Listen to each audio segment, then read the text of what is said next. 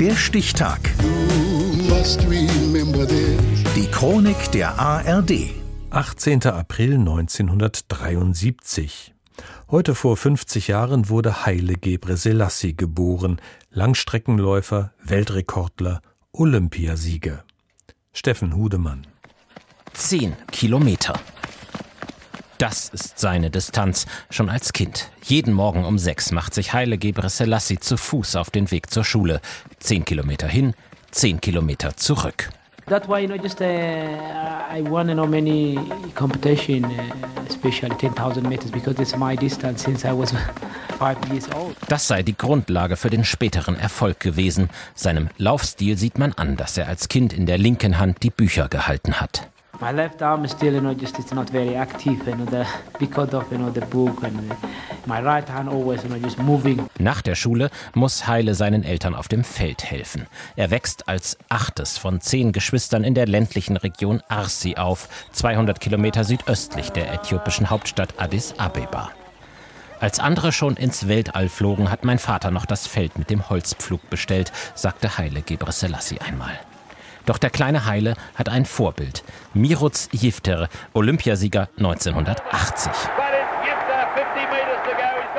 Im Radio verfolgt er seine Siege. Auch Heile will Olympiasieger werden. Mit 17 geht er nach Addis Abeba, um mit den Besten zu trainieren. Wenige Jahre später, 1993, wird er, gerade mal 20 Jahre alt, in Stuttgart Weltmeister mit einem denkwürdigen Schlusssport. Der führende Mann Moses Tanui hat den Schuh verloren, weil ihm Heile Gebre Selassie in die Hacken getreten ist. Und da hing ihm der Schuh nur noch an den Zehen, da hat er ihn weggeschleudert. Jetzt läuft er mit dem linken Fuß barfuß. Haile Gebre Selassie mit zwei Schuhen ist schneller.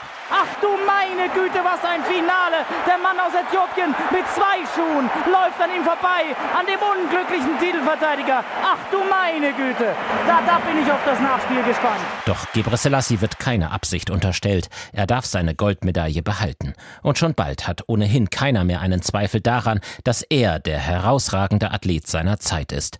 Über Jahre ist der nur 1,64 Meter große Läufer über die 10.000 Meter nicht zu besiegen.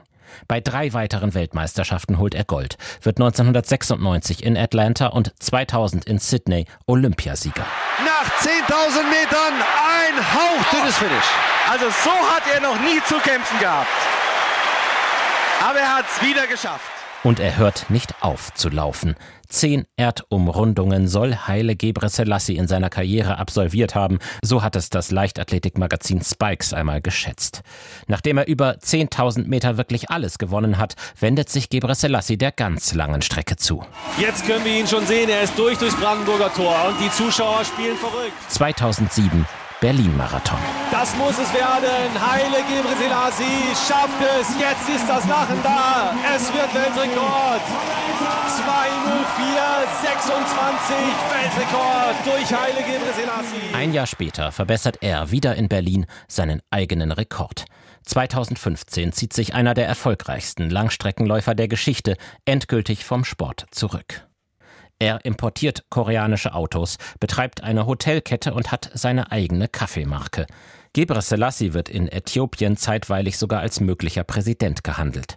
Er setzt sich für Frieden mit Eritrea ein und im Bürgerkrieg gegen die Tigray-Rebellen für eine harte Linie.